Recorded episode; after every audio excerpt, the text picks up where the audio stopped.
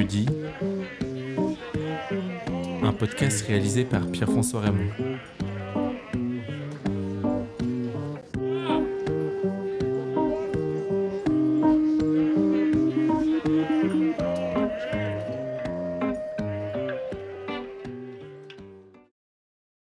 For me, Lausanne was always the city of university and uh, the city of uh, EPFL until I met my wife.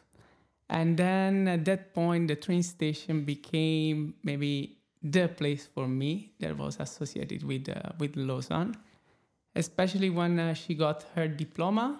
Uh, we arrived in Lausanne. I was, uh, I was maybe more stressed than, than her. And I do remember the station. We spent uh, most of that day around the station because uh, her school was uh, really in front of the station. And then because we live for many years uh, apart, uh, despite we are still uh, together and we are actually married, for me the the train station of Lausanne is always associated with, with my wife and with all the years that we have been spending together.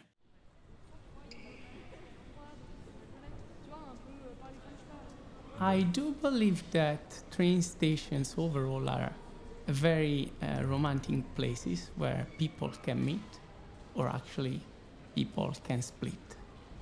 And for me it was very special because we were together, we took a train. She used to live in a, in a small city, in a small town close to, to Lausanne. So for me, uh, that day and that station is it's very difficult to associate with a specific feeling. It's really a potpourri of, uh, of feelings and sensations that were inside me. I was very proud. Actually, we were not uh, for a long time together at that that time. But I do remember that when we arrived and then when we got off the train, I was very happy uh, for her, and I was very happy for me to be with her that that day. And then since since then we use many times uh, that station, and uh, I still have that uh, that feeling, and will be still a special place for me because we will live in Lausanne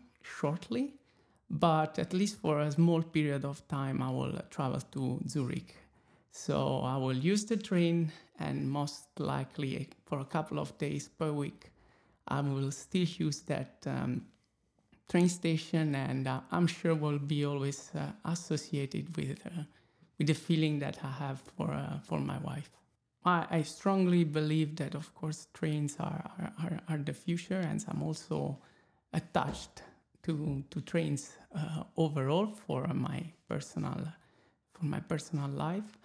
Uh, therefore, I I hope that that station specifically that for me it's very important will be, uh, of course, more uh, beautiful and uh, always prettier and prettier, but also maybe more practical so that uh, people will use more and more often trains instead of cars or personal transportation to at least small contribute to make this world a little, world a little bit better place.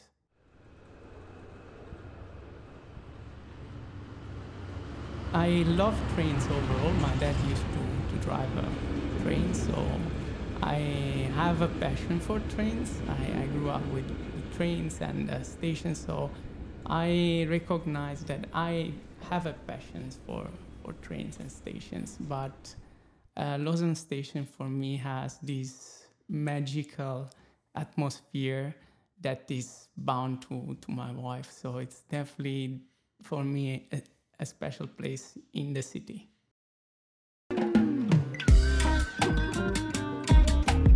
I'm uh, Nicola and I'm uh, 36. Vieux dit, un podcast réalisé par Pierre-François Raymond. Si vous êtes un peu curieux, parcourez Lausanne à la recherche des QR codes correspondant aux histoires racontées.